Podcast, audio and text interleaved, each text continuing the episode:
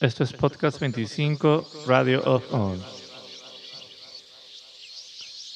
Es interesante poder darse la oportunidad de escuchar música que aún no explorase lo suficiente.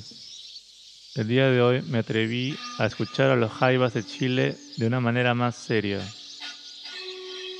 Si bien he estado en Viña del Mar, de donde proviene esta banda, de tres hermanos y dos amigos del mismo colegio, nunca había escuchado los discos por completo.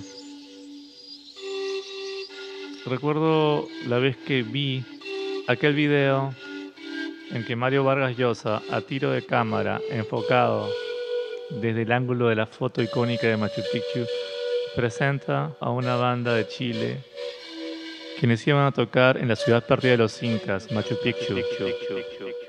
Sería un concierto que en cierta forma es la versión latinoamericana del en vivo que hizo Pink Floyd en Pompeya.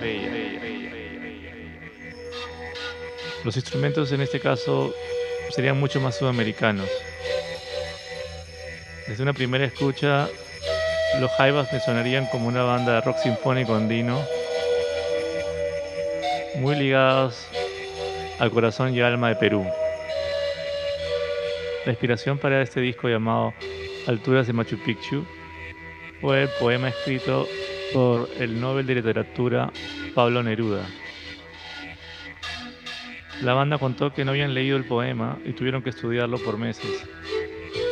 En aquellos momentos, cuando se les presentó este proyecto, acompañados por Mercedes Sosa y Chabuca Granda, las cuales finalmente no pudieron participar, eh, ellos se encontraban en Europa de gira.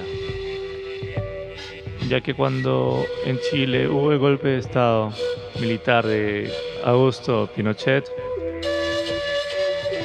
los muchachos tuvieron que exiliarse y viajar a Argentina.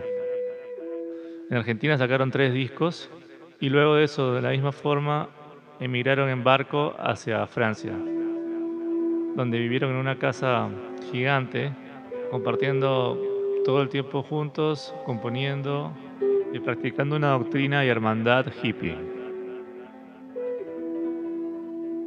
Los Jaivas tenían un contrato con el sello EMI, el cual los ayudó para poder grabar dos canciones inspiradas y con el enfoque para el mercado europeo. Canciones que son una de mis favoritas, llamadas Bebida Mágica y Sueño Inca. Luego, durante la gira europea que tuvieron en Francia y Alemania, compusieron en general todo el disco Alturas de Machu Picchu el cual fue grabado en Colonia y en París. Gracias a la gestión del peruano Daniel Camino, el disco fue presentado y filmado por Reinaldo Sepúlveda en Machu Picchu. Dejando Europa momentáneamente, los Jaivas viajarían al ombligo del mundo, a Cusco,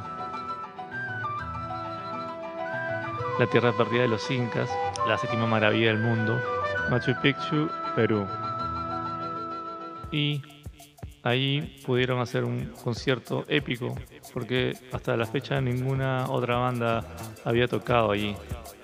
Un caso único y que se valió de la perseverancia del peruano y creador de la idea Daniel Camino. Allí desarrollaron el concierto plagado de quenas, flautas y base rítmica. Y lo más anecdótico es que subieron un piano gigante con la ayuda de un helicóptero. A continuación, escucharemos este poema sinfónico llamado Antigua América.